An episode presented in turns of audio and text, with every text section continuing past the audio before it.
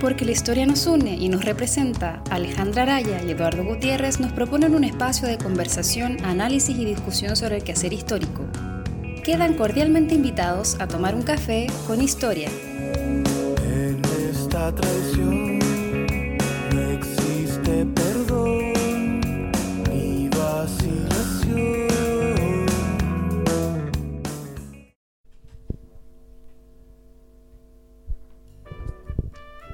Hola a todos, bienvenidos a un nuevo capítulo de Café con Historia, capítulo 18. Somos legalmente imputables desde ahora en adelante, pero también tenemos edad para beber, así que vamos a celebrarlo con un podcast especial sobre música. Eh, nos acompaña el día de hoy Laura Farencroc. Laura es eh, licenciada en música por la Universidad Católica, máster en música hispana por la Universidad de Salamanca y actualmente candidata a doctora en historia por la Universidad Católica también. Eh, Laura, bienvenida al programa. Hola, ¿qué tal? Muchas gracias por la invitación. Muchas gracias. Alejandra, bienvenida también. Gracias, gracias. Bueno, el día de hoy estaremos conversando con Laura sobre eh, prácticas musicales en la colonia y básicamente cómo estudiar la música también, ¿verdad? En, en- en esa época donde no tenemos registros musicales como lo que entenderíamos hoy en día. Pero antes de eso nos dejamos justamente con música, con una banda de eh, donde efectivamente toca Laura. Sí, Así que si la quieres presentar, yo presento la canción. Eh, sí, eh, bueno, es un grupo en el cual yo estoy tocando hace ya muchos años, un poco más de 15 años diría yo. Eh, actualmente la formación se llama Juan Capino y Psycho Wincas, pero ha pasado por muchos nombres hasta llegar a este nivel de madurez, digamos, ¿no? creativo en el nombre. Así que los dejamos con Esto es A los Peñis.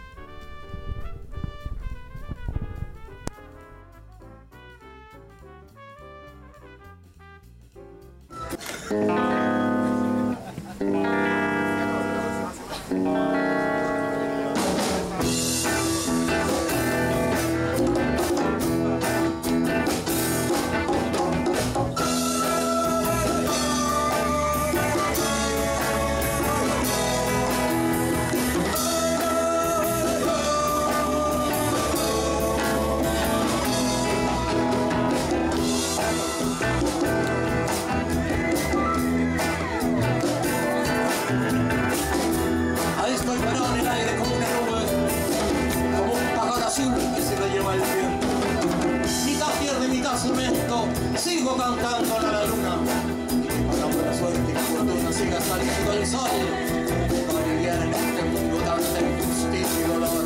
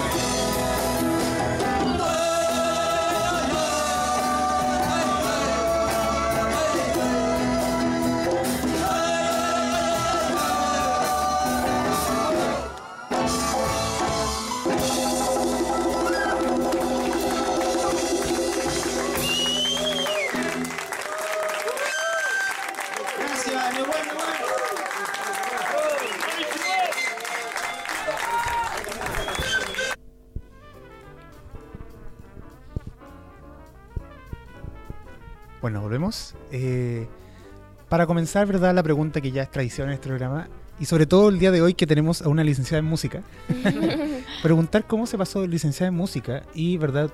El magíster que fue también en música a estudiar finalmente un doctorado en historia y relacionarse con la historia. Em, bueno, en realidad yo creo que el trabajo de investigación siempre, siempre me gustó mucho. Al momento de tener que elegir entre estudiar una licenciatura en música, en interpretación musical, yo soy pianista de, de origen, ¿no? Y alguna carrera como un bachillerato o algo así, mm, me, me costó bastante tomar la decisión. Y em, en un principio tomé la decisión equivocada, que fue dedicarme a estudiar piano. Y después de un año estudiando piano, que era un tipo de estudio muy solitario, además, en que, en que solo escribía negras y redondas y corcheas durante un año en los dictados melódicos de los cursos teóricos, armonía, etcétera.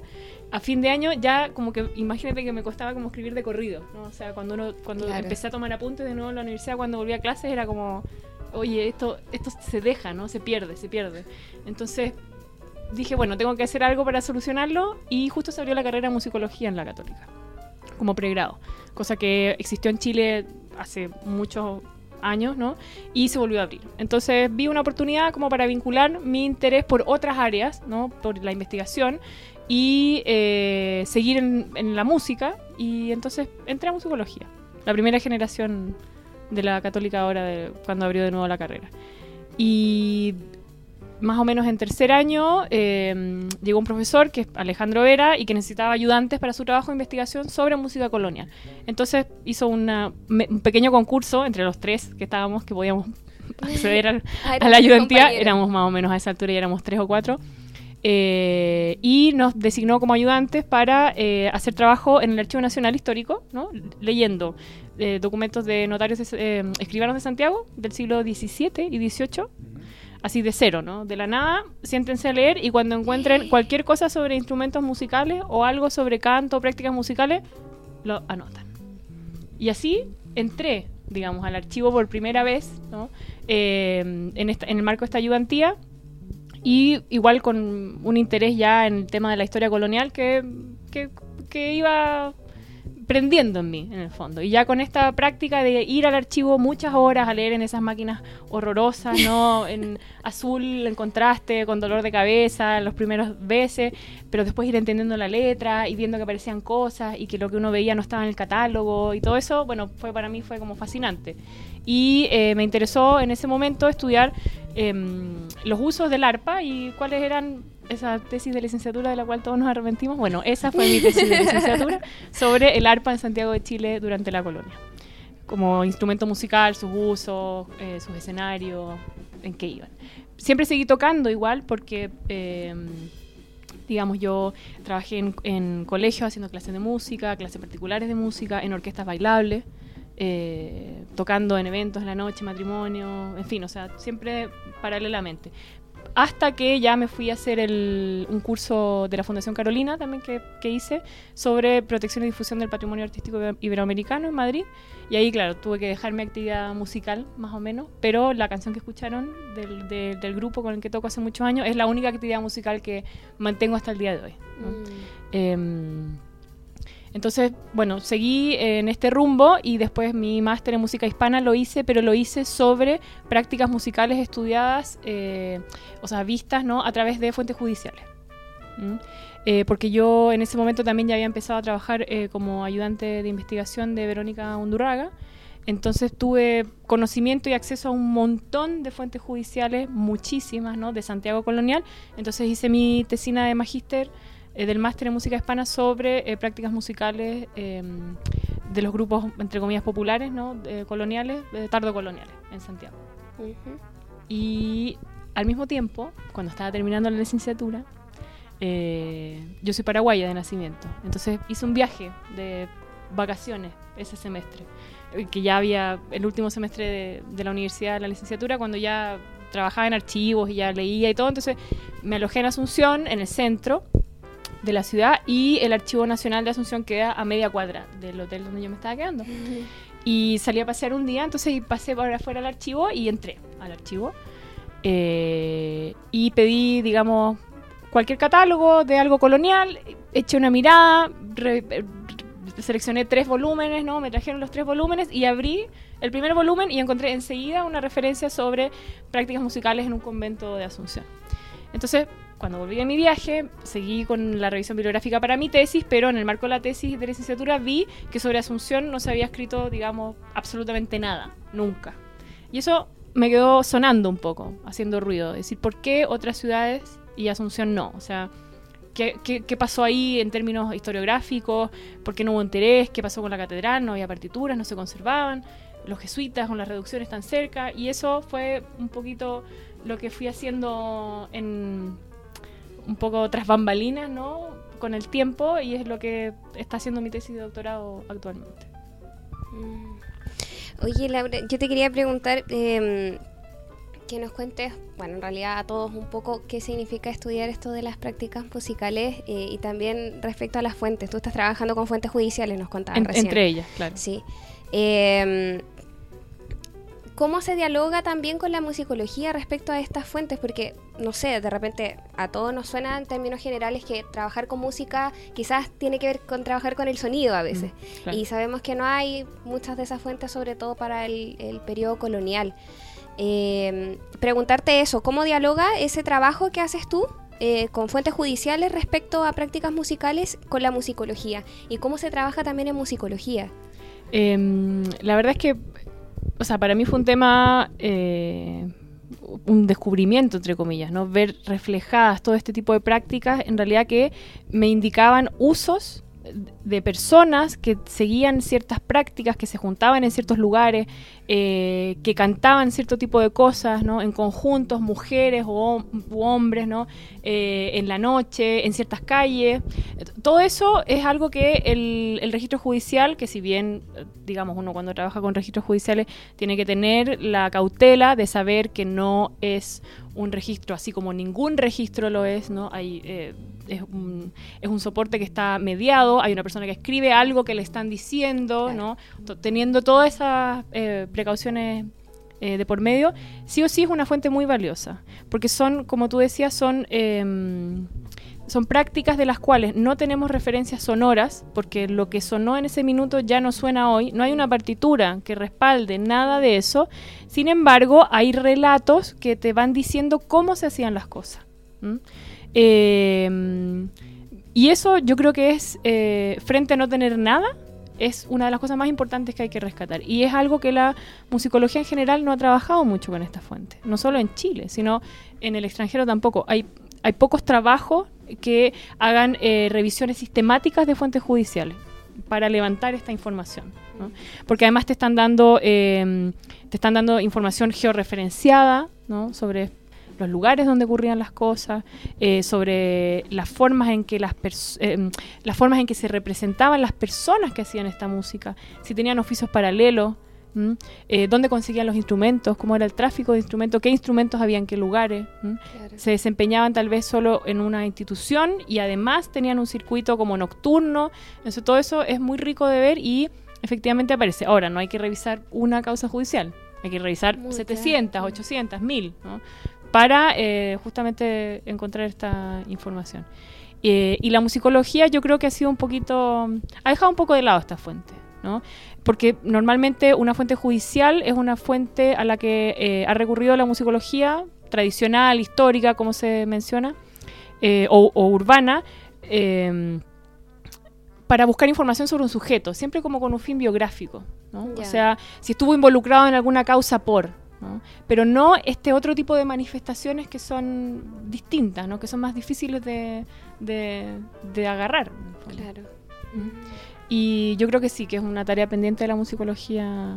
Por ¿Sí? eso mi doctorado es en historia y no en musicología. Ah. De hecho, al hacer la, la, la tesina del, del trabajo, el trabajo fin de máster que se llama en, en España en la universidad, eh, fue súper, tuve que como que realmente defender mi postura de usar este tipo de fuentes y de no presentar ninguna partitura en una tesi- un trabajo de fin de máster de musicología Claro. en una universidad muy tradicional, ¿no? O sea, fue después fue buen recibido y todo, pero me costó. O sea, Fue tuve complejo que. igual. Claro, sí. Claro, sí, Era un gran desafío. claro. Y dentro de esas causas que, que, que tú has revisado o quizás estás revisando, eh, ¿hay alguna eh, anécdota o algo que nos puedas contar? eh, o quizás alguna fuente que fue como muy fundamental o muy esencial en, en tu trabajo?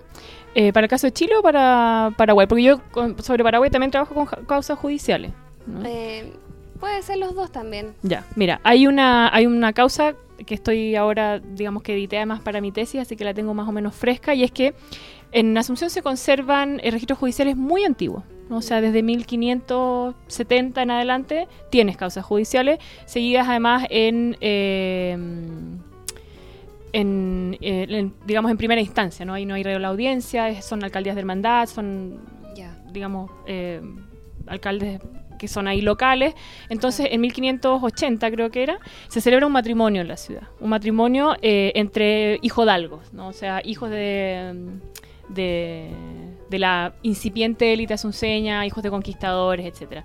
Entonces, están celebrando el matrimonio, están en la fiesta y eh, la persona que, el, el- el músico, digamos, que estaba celebrando la fiesta desde afuera, unos muchachos, ¿no? Le pasan un papel con una letra para que le cante, le cambie la letra a una copla típica española y en esa letra venían ofensas a las mujeres que estaban ahí.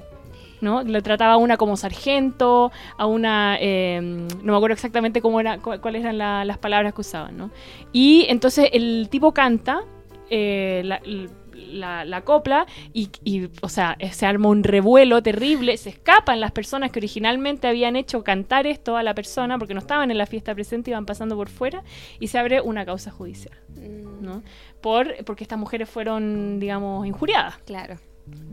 Eh, finalmente se identifica a las personas que, que habían hecho este daño a la sociedad y eh, bueno, creo que la pena era eh, destierro así muy cerca de la ciudad por dos meses, una cosa así, y que sus indios trabajaran en componer las calles de la ciudad. O sea, al final lo que pagaban, por supuesto, eran, No eran, eran, otros, ellos, no. ellos tampoco. Claro. Entonces uno encuentra este tipo de, eh, de, de, de, Casos. de casos muy interesantes porque además la misma causa está diciendo, bueno, este tipo que estaba ahí, el que estaba tocando, ¿no? Era español y eh, cuenta que al día anterior se había encontrado con no sé qué persona que en el otro matrimonio en el que estaba tocando, por ejemplo. Entonces vas armando como un circuito de práctica, Claro. ¿no? Eh, con estas causas judiciales muy tempranas en la que uno ve este personaje eh, todavía eh, muy hispano, ¿no? Con prácticas muy eh, como picarescas, ¿no? Así Sí. Manteniendo repertorios, manteniendo uso de instrumentos musicales, ves los registros también de navíos de la época, ves que hay personas comprando eh, cuerdas para vihuela, construyendo algunos instrumentos musicales, entonces se va armando todo el, digamos, el, el panorama temprano, ¿no? Un panorama que tal vez no es todavía tan eh, influido por las prácticas locales, ta- tal, vez uno no ve tanto uso de la lengua guaraní, que ahí es muy, muy, muy común, eh, y vas viendo cómo se van diluyendo ciertas formas, se van armando otras, y eso me parece que no te lo puede dar una partitura, ¿no? Y Claro. tampoco te lo puede dar una metodología de trabajo de la musicología pura y dura que es tan, como se dice, grafocéntrica, o sea, basada en lo escrito, pero en la música escrita. Ya. ¿m? Entonces, mi idea siempre fue alejarme un poco, un poco de eso. Además que no me gustaba para nada el ramo de análisis musical en la universidad, tengo que decirlo. No lo pasaba nada bien con ese No. curso. Entonces, quería ir un poco más allá. Sobre eso, y porque lo mencionaste, que el, el músico era español. Sí, eh, y Era que- una tambor, me y que, parece. que quizás no, no- no estaban tan influenciados por los guaraní, pero eh, el, el señalar que el músico era español implica que no todos los músicos eran españoles. ¿Quién eran los músicos? A ver, Tanto en, eh, Chile, Paraguay o, o- los lugares donde tú has Depende, porque son, son, se van haciendo eh, eh, costumbres muy locales. O sea, tú la yo creo que la segunda mitad del siglo XVI todavía puedes encontrar muchos músicos es- españoles en todas partes, pero después, eh, básicamente, pensando en la, en la carrera eclesiástico, musical, catedralicia o de los conventos, ahí idealmente vas a tener eh, españoles o criollos. Idealmente porque te permite seguir una carrera.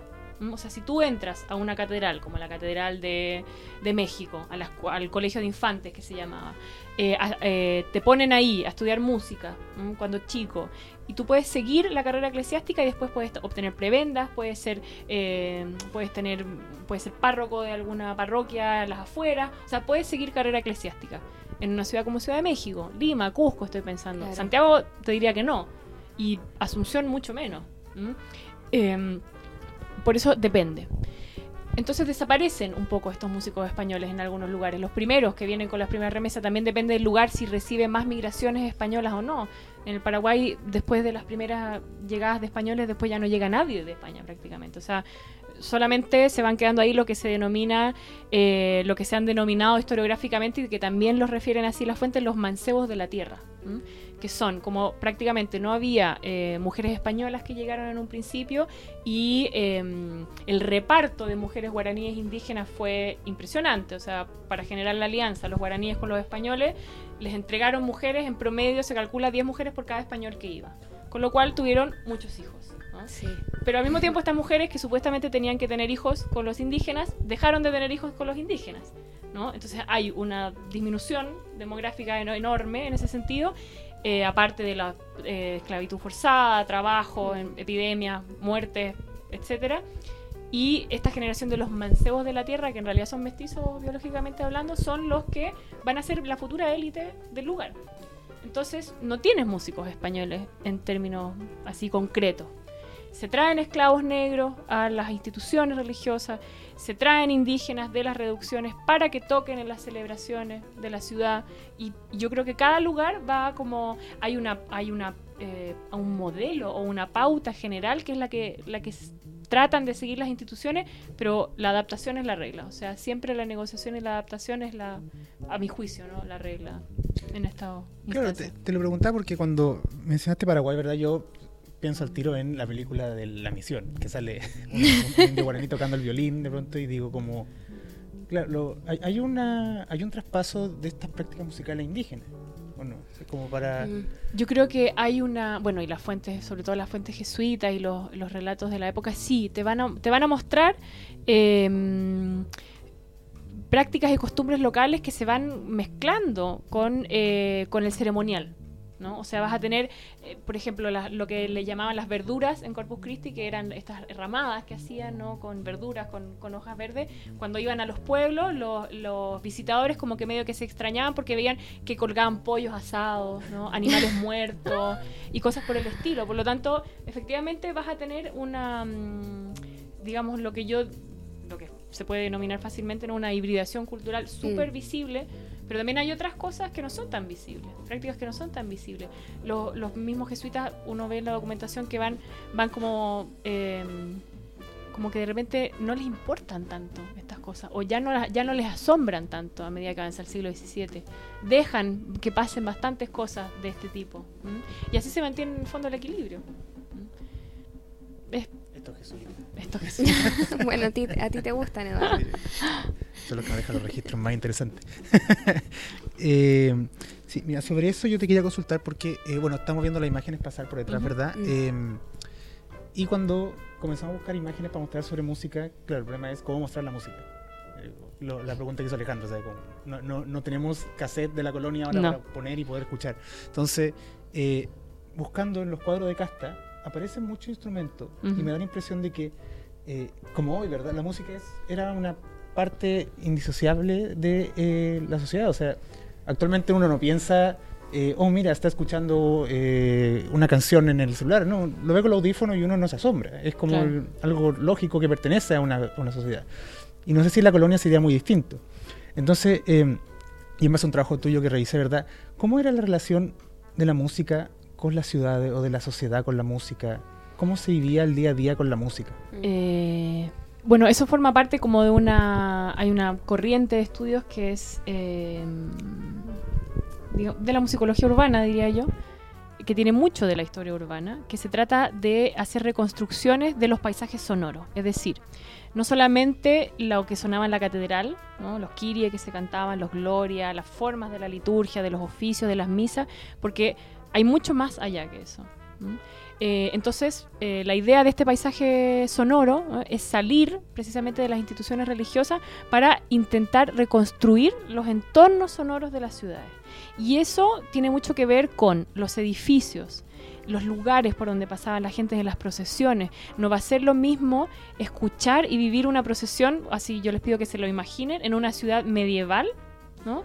europea en la que tienes eh, calles, eh, redo- digamos, circulares, que vas en un circuito completamente circular, eh, que las paredes son elevadas, muy elevadas, que tú no ves dónde empieza, dónde termina la procesión, que hacerlo en un espacio abierto, como una plaza mayor de una ciudad hispanoamericana, donde tienes eh, una plaza enorme, abierta, vas, eh, vas a- caminando alrededor de ella, ves todo lo que está pasando, ¿no? escuchas, el sonido se, se difunde de otra forma. Y eh, esto también incorpora entonces desde las campanas de, las de, la- de las iglesias, del el orden de las campanas, de la, de la, porque incluso había de repente eh, problemas de jurisdicción en el orden de los toques de campanas. Y esto aparece reflejado en la fuente, ¿no? Porque tal convento tocó antes que la catedral y lo que corresponde es tocar después que la catedral. ¿m? Eh, entonces todas estas cosas hasta bandos del siglo XVIII o fines del siglo XVIII en que, eh, en que lees que eh, se reclama que por favor las carretas que entran a la ciudad les pongan como una especie como de amortiguadores para los chirridos. ¿Mm? Entonces hay mucho sonido, mucho sonido mucho más allá que, eh, que lo que uno podría considerar como música. ¿Mm? Y eso está en la fuente, y está en las fuentes escritas, ¿Mm? de muy diversa índole. Entonces yo creo que un poco lo que a lo que apunta eh, estos estudios de musicología urbana, urbana justamente son en avanzar hacia esta construcción de un paisaje sonoro, pero que es como total, ¿no? O sea, que no, que no separa una de otra cosa, sino que los ve como fenómenos complejos como lo que son. Bueno, Víctor Rondón tiene un audio que está en su página, me acuerdo, que es como una procesión y más allá de la canción misma se escuchan los gritos y se Claro. escucha el, y te arma como todo el paisaje de... Pero mientras hablaba pensaba, hay un asunto muy emocional dentro de todo esto que se pierde un poco, porque claro, o sea, la procesión camina y los, uno se puede de pronto reconstruir quizás los sonidos que podrían haber existido, pero se pierde de pronto los olores, las Ah, claro. visiones, se pierde mucho de la estética misma, claro, del ambiente O sea, de claro, la estamos, estamos reconstruyendo un sentido Claro. de los de todos los Muchos. sentidos que están ahí dentro. ¿no? Son muchísimos, muchísimos sentidos físicos, eh, eh, el olor, ¿no? El olor a la sangre, de las procesiones de sangre, no Claro, puede haber sido la- menor. Estaba la- el matadero. Al lado, entonces, claro. lo- Los olores de por aquí, los olores de por allá. Exactamente, sí. Los miasmas. Claro. Sí. Así que sí, estamos de acuerdo. Eh, Yo quería preguntarte justamente por el tema de los sonidos. Porque bueno, tú trabajas más que nada música, y, pero también hay sonidos que son muy importantes en, bueno, como plantea Eduardo, en, en la vida cotidiana. Eh, y también porque mencionaste el tema de, la- de las campanas, ¿cierto? En, en- en las iglesias. Eh, quería preguntarte si es que tú, no sé, has encontrado en las fuentes de pronto o en lo que tú has estudiado eh, eh, uso de distintos sonidos en esta época para, no sé si llamar controlar a la sociedad, pero sí eh, reordenarla, crear pautas de, de conducta, crear jornadas quizás de repente eh, diarias, o porque muchas veces los sonidos también son utilizados para, sobre todo en épocas pasadas, para condicionar ciertas Mm. reacciones por parte de los seres humanos, ¿cierto? Por ejemplo, el típico timbre o campana en el colegio, Claro. o típicos sonidos que eh, hacen que uno reaccione de manera casi como eh, instintiva, Sí. ¿cierto? En lugar de, no sé, hablar con una persona, comunicarse y decirle, se acabó el recreo, hay que entrar a clases, Claro. hay un sonido que Sí. despierta ciertos instintos. Eh, sí, bueno, efectivamente, y lo que eh, plantea eh, la historiografía, y yo diría la historia del arte también en general, ¿no? Es eso, o sea, el siglo XVII es un siglo en el que eso está muy fuerte, este tipo de programación, en- pensando en un, his- un hispanoamericano, un barroco hispanoamericano con sus matices en distintos lugares, pero eh, hubo eh, métodos, ¿no? Como tú dices, de eh, más que de sujeción, yo diría como de intentar canalizar ciertas emociones. Por ejemplo, te voy a dar un ejemplo. Los órganos de las catedrales eh, y de las, bueno, de las iglesias en general tenían efectos especiales. Verdaderos efectos especiales para la época. Entonces, yo tuve la suerte de eh, poder conocer los órganos recién refaccionados de la Catedral de Cusco en el año 2006. O sea, los habían entregado un mes antes y yo fui a hacer una investigación con una, eh, una colega, Constanza Ruiz, y eh, pudimos conocer los órganos del Cusco, tocar los órganos del Cusco, ver como sus efectos especiales son órganos coloniales. O sea, la única diferencia, te podría decir yo, entre cómo funcionaban hace 400 años y hoy, eh, era que no estaba un esclavo ¿no? en los fuelles. Haciendo, sosteniendo el sistema hidráulico y el sistema, eh, digamos, con el cual se llena el órgano de aire, una parte que se llama el secreto y que es la que se reparte a los tubos, ¿no? Eso podría haber sido la diferencia, porque tenían los fuelles, pero ahora eran eh, eléctricos, ¿no? Claro. Y tenía un, eh, dos efectos especiales que yo recuerdo.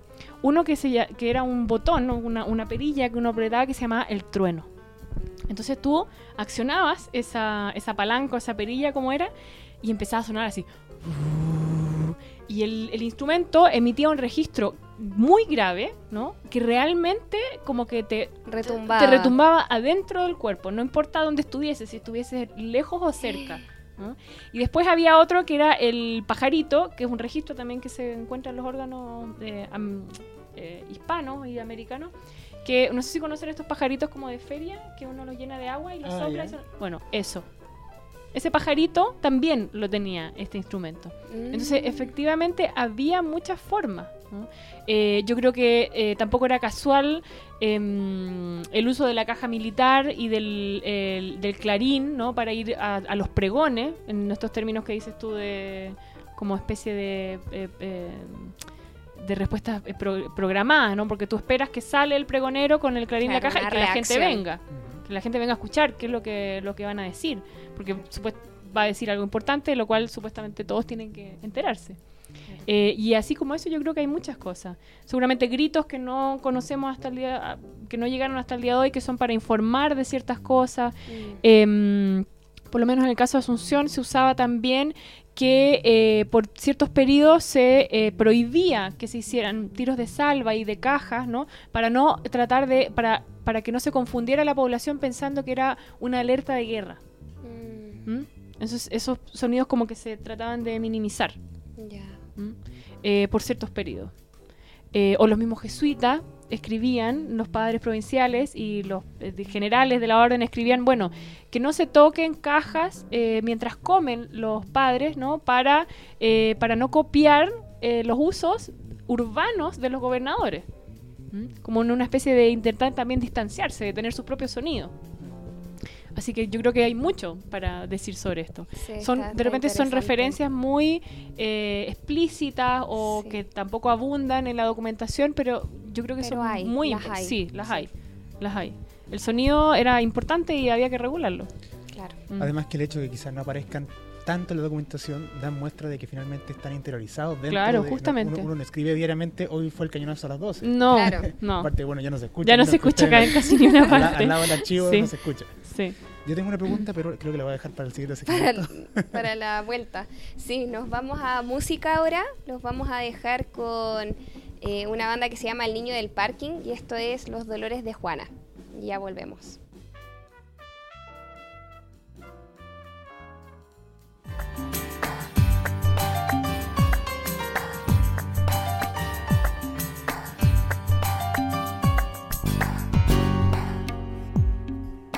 Desde mi ventana la veo pasear. Desde mi ventana la voy a enamorar. Hace tanto que se ha ido, yo solo en mi soledad. Hay una vez que te dije, peiname Juana. Me diste dolores para tres semanas. Me muero por ti, todo el mundo lo sabe. Lo sabe los curas, también los frailes. Dolores, como me gustas Dolores, como me muerdes Dolores, mis vacilones, déjame a mí. Dolores, como me gustas Dolores, como me muerdes Dolores, mis vacilones, a mí.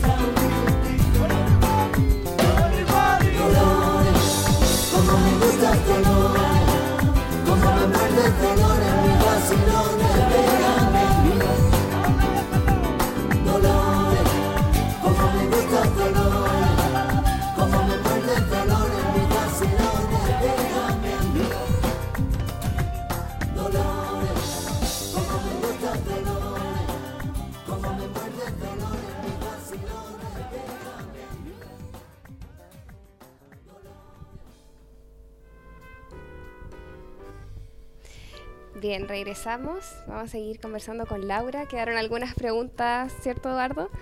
Eh, Laura, te quiero preguntar, porque bueno, hay mucha gente que nos ve y que nos escucha que no pertenece al área de la investigación ni al área de la historia. Entonces, a veces se preguntan cómo nosotros vamos reconstruyendo la historia, con, con- con qué, eh, con qué sustento, ¿cierto? Eh, a partir de eso, preguntarte cómo has visto tú que se ha organizado los archivos que tú has ocupado. Eh, también preguntarte porque tú, si bien trabajas en un periodo colonial donde están muy vinculados estos sujetos, tanto religiosos como indígenas, a partir de, la música que, se realizaba, eh, en archivos religiosos no has encontrado muchas, eh, muchas fuentes que te den pistas, pero sí, por ejemplo, en judiciales o en otro tipo de archivos. ¿Por qué eh, crees tú que pasa eso? ¿Qué, ¿Y qué, problemas y qué desafíos respecto a la investigación eh, plantea esta problemática? Bueno, es una pregunta muy, muy compuesta la tuya. Vamos a responderla por parte.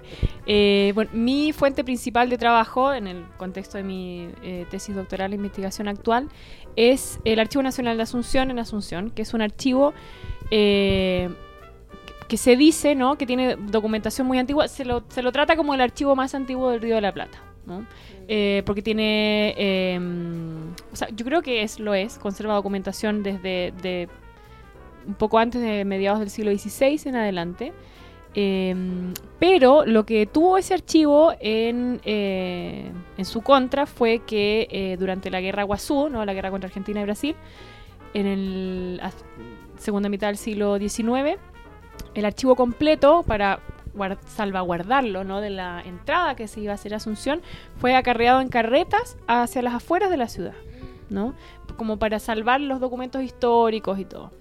Eh, y después de eso, bueno, vinieron muchas manos, traerlo de vuelta. Imagínense que estuvieron las cosas al sol, tiradas después en el corredor de la catedral, más todos los documentos que los brasileros se llevaron al Brasil, ¿no? que eran principalmente documentos que tenían que ver con eh, problemas de límite y tratados de límite que posteriormente fueron devueltos, fueron devueltos en estado de conservación súper bueno, todos em, con papel maravilloso, em, ¿cómo se dice? Conservados, em, recuperados, Restaurado. restaurados, esa era la palabra, restaurados. Fueron devueltos la- en una colección que se llama Río Branco. Pero todo el resto de los documentos se formaron unas colecciones más o menos ad hoc, ¿no? Como para, para salva- salvar la situación. Entonces estaba la sección histórica, que es la que va a tener las actas del cabildo, los documentos principales de la fundación de la ciudad, eh, las cosas eh, principales también sobre las guerras, etcétera. y después, eh, otra sección muy amplia y de mucha consulta es una sección que se llama Nueva Encuadernación. Entonces, imagínense que estaban todos estos montones, montones de papeles, y lo que hicieron fue hacer montones iguales entre ellos de papeles y encuadernarnos. Y esa es la nueva encuadernación. Entonces tú tienes volúmenes así Sin tal ningún cual. sentido interno. Sí. Tienes volúmenes. Sin ningún orden. Sí. Pues el- al principio del volumen tú abres y tienes un documento de Ya. 1835, al medio uno de 1572 y al final uno de 1780, que no tienen ninguna relación entre ellos. Para lo cual, por supuesto, tranquilos, hay algunos catálogos. Pero son catálogos que al principio los empezaron a hacer no de forma muy, muy, muy pormenorizada y después ya son muy generales. Correspondencia entre pueblos. Eh, más o menos hay, hay, se ve que hay manos distintas que actuaron ahí en los catálogos. Claro. Y eh, entre medio, en la década del 60, la UNESCO dijo, bueno, hay muchos archivos de América, ¿no? Que eh, están en peligro, en peligro de extinción, ¿no? De desaparecer. Entonces la UNESCO agarra una maquinita de microfilm, manda a un sujeto que se llama Sevillano Colón y lo manda a hacer una misión, ¿no? De, de microfilmación de los documentos como más importantes.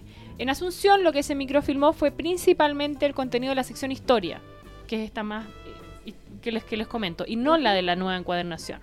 ¿Mm? Esos microfilm, yo fui a investigar esto porque necesitaba ver un volumen que estaba medio desaparecido, entonces terminé, mientras estaba eh, estudiando en España, me fui al, al archivo de la UNESCO en París a revisar los expedientes de la misión, esta misión que recorrió toda Sudamérica, varios países, haciendo este trabajo. Y eh, porque no sabían, en el archivo, ellos no sabían dónde podía haber copia de ese material, porque a ellos las micro, en la- el microfilm, digamos, en cinta, se le había podrido por la temperatura, porque no los habían podido conservar como correspondía. Entonces yo pensé, pero ¿cómo va- van a haber dejado una sola copia? O sea, no me... Como que Tiene no... que haber al- en algún otro lugar. Tiene que haber en algún otro lugar. ¿Y dónde está eso?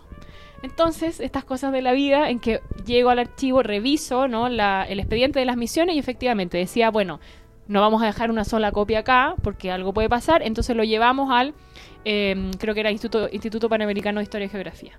Entonces yo ahí me fui tranquila, dije, bueno, hay otra copia, algún día la voy a poder ver, no en el archivo. Y después de eso me fui a hacer una, pas- una pasante de investigación al Archivo General de Indias y conocí ahí un, otro investigador que trabajaba sobre Paraguay. Y lo conocí porque en la sala del Archivo General de Indias, donde se consultan aproximadamente 80 millones de documentos, él estaba viendo el mismo volumen que yo quería ver. Y eso no pasa todos los días en el Archivo sí. General de India. Entonces el jefe de sala me dijo, ¿sabes que tu volumen no está disponible porque lo tiene él? Yo creo que tienes que hablar con él, me dijo. Y dije, sí. Y ahí conocí a John Austin, que es, eh, trabaja sobre encomienda temprana, ¿no? El Paraguay colonial, que es un eh, doctor en, en historia, en la- está en la Universidad de Arkansas. Em, y entonces ahí lo conocí y le conté todo esto que había hecho. Y me quedó mirando y me dijo, sí. Me dijo, esos microfilm ahora están en la, en la Universidad de Texas, ¿no? en la Universidad en Austin. Están ahí disponibles y se pueden pedir las copias y pagarlas. Y te las mandan. Porque ellos se quedaron con todas esas copias de la UNESCO. Pero Al menos todo sobre lo de Paraguay. ¿Cómo circulan lo- los documentos? ¿Dónde, ¿Dónde están? Para que se vea ¿no? que el uso del archivo no es exclusivamente solo para la documentación colon- colonial que uno quiere ver, sino que hay todo un, un- una frase que me gusta usar mucho, eh, que es el periplo azaroso de los documentos, ¿no? O sea, las vueltas que se dan. Exacto. Entonces, esta es la documentación que yo uso. Obviamente que tiene muchos baches. Docu- eh, revisar documentación que se ha conservado en esas condiciones, a pesar de que ahora ya, eh, obviamente que se están implementando nuevas eh, tareas de catalogación en ese archivo, ha digitalizado toda su sección histórica, tiene una plataforma muy amigable para consultar eh, los documentos digitalizados desde cualquier parte del mundo, tú escribes, te consiguen lo que necesitas, el acceso también es libre cuando uno va y todo, pero tiene este problema, entre comillas, y la sección eh, nueva encuadernación es la que yo más uso, porque es la que tiene mayor cantidad de material más disperso que te puedas imaginar. Mm. Entonces, tengo muy poco documentación eh, religiosa porque no es eh, no se ha conservado, digamos, el archivo del, de la catedral como tal, como hay en las otras catedrales, sino que hay cuentas, libros de cuentas metidos ahí dispersos en este, en este fondo, en esta sección, y así entonces uno va eso contrastado con un montón de otra documentación, porque lo que me dice la catedral por una parte, por ejemplo, voy a hacer un ejemplo, un eh, ejemplo concreto que estoy trabajando es que eh, se le paga entre el año 1791 y 1795 aparece un pago a unos indios músicos, que no aparece antes y que no aparece después. Y eso yo lo tengo, digamos, eh, cotejado con una documentación que empieza a aparecer eh, cartas del gobernador de la época en que él manda llamar indígenas músicos de los pueblos que eran de los jesuitas antes y hace una especie como de conjunto all-star de violinistas para ponerlos en su catedral porque no tiene músicos de la catedral. ¿Mm? Entonces yo puedo, digamos, conectar esos años en que aparecen estos indios músicos que después no aparecen más porque se vuelven a sus pueblos. Porque ellos levantan también una petición de decir, bueno, ya no queremos estar en la ciudad, queremos volver a nuestros pueblos. Y entre medio entonces queda actuando una capilla musical que tenía la cate- catedral que era de negros esclavos, pero que eran muy pocos. ¿Mm? Eh, y entonces así uno va conectando Claro. la información para intentar entonces reconstruir eh, las prácticas musicales de una institución como esa. Y esas prácticas musicales entonces van mucho más allá de la institución, porque esto de tener que traer a estos indígenas músicos desde otros pueblos, se tienen que venir con su familia, ¿no? Tienen que pasar primero por un pueblo en el cual le van a dar la ropa, en el cual el- la- los bienes de comunidad le dan los lienzos, vienen o no con sus violines. El, el gobernador al parecer pide eh, músicos que sean solteros, ¿no? Para que sea más fácil el traslado, que no Claro. vayan sin sus hijos y sin sus mujeres. Eh, y así. Entonces uno con eso Vas va armando todo el cuadro y ves a las personas que están entonces detrás de estas prácticas también, que en- finalmente es lo que a mí más me interesa. Claro, ¿no? los actores. Claro, justamente. Eh, así como la pregunta Alejandra era muy compuesta, tu respuesta me dejó un montón de preguntas. sí, sí, es que me, Se la desglosa. idea, es la con, idea. con- con lo que ibas diciendo, por ejemplo, pensaba, claro, lógico que esté en Estados Unidos, si todo termina allá. Estaba pensando en la crónica, la crónica Vivar, apareció allá. ¿dónde Chicago, fue? claro, Chica- la Chicago. biblioteca, sí. Eh, ¿hmm? No sé. Ah, ahí, ahí sí. Eh, también, bueno, con Alejandra justamente hace un par de semanas comenzamos a trabajar en un grupo que está, nos acercaba un poco a la archivística y decía, Mm. claro, esos problemas de, decía, claro, Paraguay, Colombia, Panamá, cómo guardan sus archivos con la, con la humedad que hay allá. Cómo acá Santiago mismo, que hace mucho frío, se inunda el subterráneo, se pierde todo. Son problemas que finalmente la gente, quizás como decía Alejandra, que no son historiadores, Mm. o muchos historiadores que no se preocupan más allá de la fuente misma, no en- saben que el sustento histórico es muy frágil, en Mm. cualquier momento puede desaparecer. Claro. Entonces, eh, justamente a la hora de trabajar archivos que no son chilenos, me parece que todo eso aparece en- a un nivel increíble. Claro, porque además que cuando tú eh, vas a investigar un archivo que no está a tres cuadras de tu casa, ¿no? tienes que programar un Mm. viaje en el cual esperas que vas a poder ir y revisar una cierta cantidad de documentación. A mí me pasó entre medio que el archivo se hizo una remodelación en el Archivo Nacional de Asunción, Mm. importante. Entonces se llevaron todo el material a la Biblioteca Nacional. Entonces, cuando yo eh, planifiqué mi viaje, escribí y pregunté, ¿en julio van a estar de vuelta ya en el archivo, en el edificio nuevo? Me dijeron, sí, sí, ningún problema. Entonces yo tenía pasaje comprado y cuando escribo una semana antes y me dice, ah, pero tiene que venir a la Biblioteca Nacional porque todavía no llegamos. Y solo estamos, eh, solo se pueden consultar estos dos fondos, ¿no? Y yo así. Bueno, está bien. Entonces voy esta vez y consulto otras cosas que en realidad no era lo primordial que quería ver. Eh, y finalmente logré que me pasaran la caja que necesitaba ver, que estaba por ahí perdida entre medio. Y han sido siempre, siempre extremadamente amables conmigo. Y, o sea, yo mando a todo el mundo que va a Paraguay a visitar el archivo, aunque sea visitar, a que poner un pie adentro, porque es maravilloso. Bueno, es como pensando el pobre extranjero que vino quizás esta semana y se pilla con el archivo cerrado dos Claro, días. Qué exactamente. terrible, sí. Hace dos Nada años que el hacer archivo con esa- estuvo dos semanas cerrado. Sí. Y uno, claro, Para bueno, el terremoto dos semanas del perdido, 2010, También. la Biblioteca Bueno, Nacional y el archivo Y los paros también de fin de año son por la renegociación del, del reajuste de, de Claro, los que sueldos. a uno Entonces es una chileno, realidad de todos los fines de año al final. Claro. No, no, le afecta, no le afecta tanto porque dice, ok, me atraso dos días, me atraso una semana, pero uno que viene especialmente un mes, Claro. un Después, otra vez que fui a Asunción, eh, venía del Papa Asunción. Y me tocó la Avenida del Papa y dos feriados legales, ¿no? Impuestos por decreto dos semanas antes, el archivo cerrado esos dos días y yo desesperada, Voy a yendo a ver al Papa. Lo voy a Claro, entrevistar sobre qué piensa él de las reducciones guaraníes. claro tu- tuve que ir a ver al Papa, pasar delante de la casa de unos amigos en su papamóvil, porque no había nada más que hacer, no voy a hacer nada. O de repente, bueno, esto es muy ñoño, pero a veces cuando hay feriados, eh, casi toda la gente se alegra porque es como un día de descanso y para uno es como un día menos de revisión. Sobre todo Sí, porque uno no está pendiente de los terrible, feriados. Terrible, sí. Así, así lo sentía yo en estos viajes, sí. Eh, es desastroso. bueno, pero pasando a pues, quizás, no, no sé si más felices, pero más, más controlables por uno. Eh, Variables eh, controlables. Claro. Quería que nos comentaras sobre tu tesis, que ya has dado algunos datos sobre verdad esto de la urbanidad, de los indígenas que circulan, pero explicarnos un poco de qué va y cómo, cuál es la propuesta finalmente. Ya, vamos a tratar.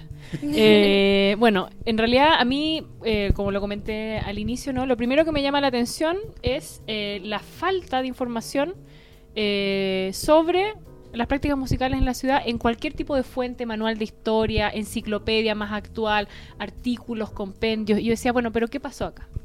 Y resulta que más allá de, o sea, yendo un poco más allá del cliché del vacío historiográfico, que es real, ¿no? En este caso, eh, veo que eh, en la década del 60, cuando empieza como este boom de los estudios de música colonial, eh, hay unos eh, precursores de este movimiento de ir a las catedrales y a los archivos eclesiásticos a buscar partituras, que son, que es principalmente Robert Stevenson, un musicólogo que falleció hace poco tiempo.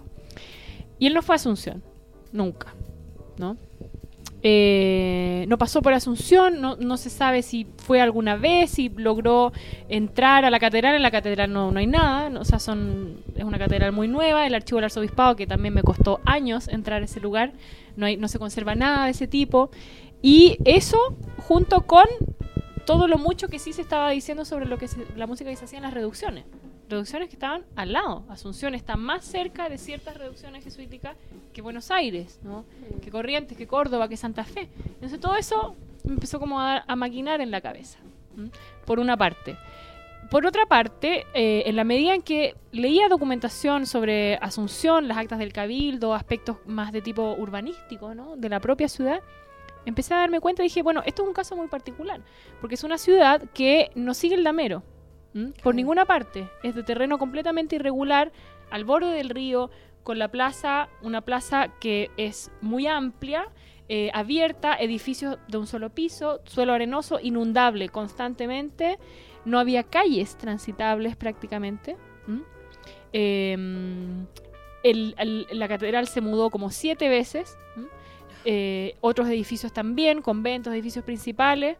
Entonces dije, bueno, entonces ¿cómo era, cómo funcionaba el aparato ceremonial urbano en una ciudad como esa? Entonces ese es uno de los primeros ejes de mi tesis, ¿no? Ver qué pasa, se siguen haciendo las cosas igual, cómo se adaptan, qué es lo que hay que hacer. Entonces eh, tengo documentación, por ejemplo, que, que hay fiestas que se, eh, que se instauran y la procesión en vez de hacerse al aire libre se tiene que hacer en el corredor de la catedral, ¿no? Porque no hay, no hay calles por donde hacerla. ¿Mm? La procesión con música, por supuesto.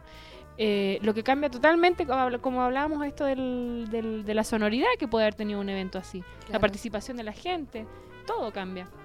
Como las calles estaban constantemente echándose a perder, constantemente, desde el inicio hasta el final, que uno revisa, digamos, las actas del cabildo, a veces se sacaban instituciones del recorrido procesional, porque no se podía pasar. Entonces, como se echaba a perder el puente que se iba al templo y al colegio de la compañía y a Santo Domingo, bueno, fuera. La procesión se hace en la plaza y ya está. Parece Como no- Santiago. Y como no pueden cruzar la zanja, ¿no? No se puede, no se puede ir. Eh, y cosas así, ¿no? Eh, y al mismo tiempo, entonces esta sociedad de la que yo les hablaba, de los mancebos de la tierra, una sociedad que se dice como muy guaranizada, todos hablaban guaraní, nadie hablaba español, eh, las crónicas de la época de los relatos eh, que decían, básicamente la, gente no quiere vivir en la ciudad, viven sus chacras afuera, no vienen a misa, no vienen a las fiestas. Entonces, ¿qué pasa en estos lugares? Esta tensión ¿no? entre, entre, entre la institución, lo que impone, los esfuerzos que hace para atraer músicos igual, que hagan las festividades, se les paga, se mantienen en la ciudad, y todo eso, digamos, me, me llamó mucho la atención. Y después de eso, entonces, eh, para llenar entonces este aparato, eh, este modelo urbano que se sigue, se, se insiste sobre él, a pesar de la precariedad, ¿cómo se hace? Sin músicos españoles. ¿Mm? Entonces, la movilidad de los indígenas en ese sentido y las instancias de hibridación cultural que algo así genera. Básicamente esos son los tres ejes de mi propuesta. Comentaba, ¿verdad? En, que cometimos un, un pecado de podcast de seguir comentando el tema en propaganda. Pero nos comentaba. Que eh, estos, estos indios que tú decías, ¿verdad? Parten desde los pueblos, cruzan la frontera, llegan, después son reemplazados por esclavos. O sea, hay como también una adaptación de necesidad. Claro. Como de, finalmente necesitamos músicos. Como sea. Claro. Entonces, como que hay que reemplazarlo con lo que haya disponible. Sí, Exactamente. Y como el indígena, digamos, de la reducción o del pueblo de indios, más el de la reducción jesuita tiene, digamos, otra otra forma de participación en la ciudad, para que lean después mi tesis, mi libro, no lo voy a decir ahora, ¿no? Que el del pueblo, que es el indígena encomendado, ¿no? Que tiene la obligación de servir a los mandamientos o a las mitas. Entonces hay toda una relación, un, una- un trasfondo laboral que influye en que ciertos indígenas de ciertos pueblos sean los que vengan, otros no, eh, cuál es la percepción de estos sujetos con respecto a sus oficios.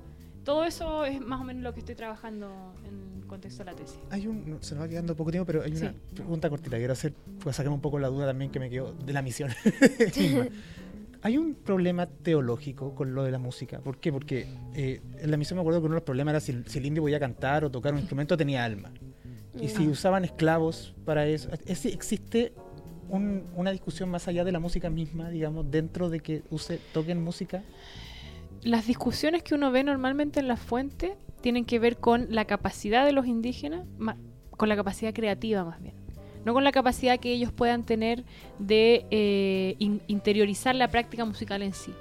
Lo que se plantea es que memorizan muy bien, como en todas las partes, ¿no? con respecto a las artes que pueden imitar para pintar, etcétera, con la música igual. O sea, que pueden memorizar muy bien, pero que son incapaces de componer. ¿Mm? Y que además tienen algunos pro- problemas, entre comillas, con los tempos de los ritmos, que no saben improvisar, pero que pueden imitar y repetir todo muy bien, muy bien. Obviamente que hay casos de composiciones de indígenas, hay casos, ¿no? Entonces, al final uno dice, bueno, ¿esto a qué responde? Es un discurso paternalístico de la orden que quiere ver eh, reflejada su, eh, su, que quiere ver reflejado su actuar, ¿no? En la evangelización y eh, en, esta, en esta idea también del servir a Dios, no, no servirse a uno mismo, por lo tanto estos sujetos no podían ser identificados como artistas individualmente. Son metidos en un colectivo, en un saco de músicos y se tratan de uniformar lo más posible. Eh, entonces sí, hay, un, hay referencias al respecto. Pero normalmente lo que se dice es que eh, imitan muy bien. Pero se le niega la cabeza. Sí, justamente. es, una, es algo, un discurso muy Sí. común colonial, ¿no? Claro, Eh, el, el mono de Dios. como- exactamente, el mono de Dios, sí. Eso es lo que se plantea normalmente. Mm. Podríamos hablar de esto muchísimo rato más, sí, pero creo que... mucho tiempo más, pero ya nos tenemos que despedir. Y, y hay que dejar ganas que se compren el libro después. Eso. no- Uy. Exacto, no, no hay que tirar toda la carne a la No, no, parrilla no, aún. no. Eh, te queremos agradecer, Laura, por, Gracias a por, ustedes eh, por aceptar invitación. nuestra invitación. Espero que haya sido un momento agradable. Y bueno, vamos a cerrar con el concurso, ¿cierto? Vamos Repetir el a- ganador del- Sí, No, primero repitamos el ganador de este libro. Delante sorteamos por Instagram, ¿verdad? El libro eh, Perspectivas Viajeras, que se lo ganó Javi Pincheira. Javi Acá Pincheira. está el papelito de Javi. como pueden ver muy bien en la pantalla. Eh, nos vamos a contactar contigo y vamos a eh, ver cómo poder entregarte el, el libro. Sí. Eh, vamos a anunciar también nuevo concurso. Este es un libro que nos ha eh, regalado amablemente también eh, Yesabel Guamán, que es No, una... solo- solo está ahí el, el nombre. eh, Sí. Sí, sí, ya lo vamos a decir. Sí, Isabel, que es una de nuestras invitadas al programa.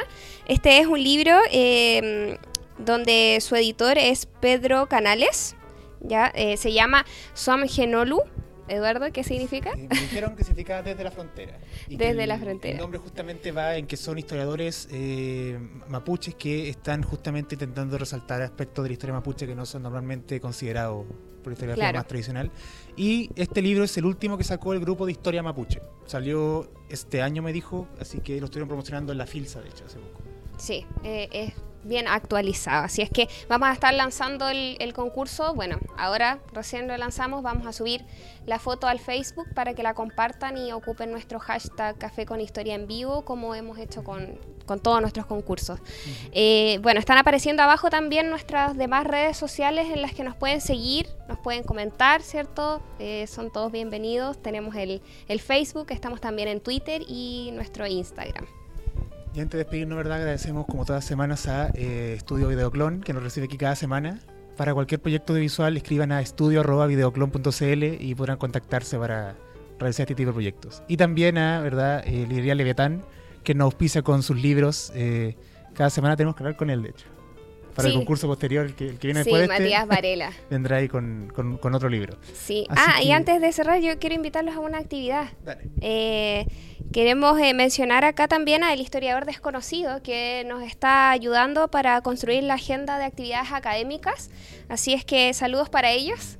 Y los quiero invitar a una actividad que es la presentación de un libro, el libro Parroquia Universitaria de Concepción, un espacio de encuentro, diálogo y solidaridad, 1966-1989. Esta es una actividad, eh, bueno, el, el, el director, eh, el editor del libro es Dani Monsalves y esto se va a realizar hoy día, viernes 24, a las 19 horas, en la sala de exposiciones Aula Magna de la Universidad Católica de la Santísima Concepción. Así es que están invitados. Creo que estamos listos con Sí, eso. Ahí estamos listos. Nuevamente agradecemos que haya venido Laura. Gracias a ustedes. y nos encontramos ya la próxima semana. Que estén bien. Buen fin de semana. Eso. Chao.